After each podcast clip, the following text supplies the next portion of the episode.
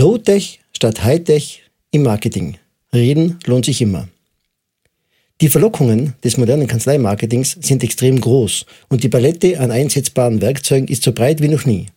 Homepage-Relaunches, Suchmaschinenoptimierung, Google-Kampagnen, Social Media, Newsletter-Systeme und vieles mehr sind aus der täglichen Welt nicht mehr wegzudenken. All diese Tools, um im Hightech-Talk zu bleiben, haben unzweifelhaft ihren Nutzen. Was wirklich entscheidet. Beobachten Sie sich selbst, beobachten Sie Ihre Umgebung, beobachten Sie die Jugend, beobachten Sie Menschen generell, wie sie sich entscheiden. Mir fällt dabei auf, dass diese Hightech-Marketing-Tools das Leben ganz gravierend verändert haben. Flugbuchungen, Bücherbestellungen, Hotelsuche, Produktrecherche, all das und vieles mehr wäre ohne die modernen Kommunikationsmittel nicht mehr denkbar. Nahezu alle Menschen, egal welchen Alters, greifen bei ihren Kaufentscheidungen darauf zurück.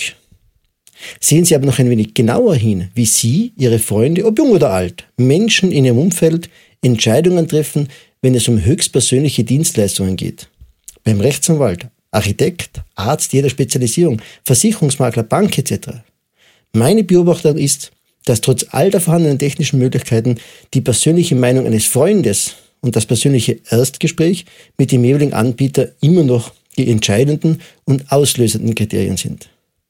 Natürlich gibt es auch Menschen, die sich im Zusammenhang mit höchstpersönlichen Dienstleistungen ohne das persönliche Gespräch entscheiden. Nur sind sie, so meine Beobachtung, die deutliche Minderheit. Low-Tech Marketing ist Gespräche führen.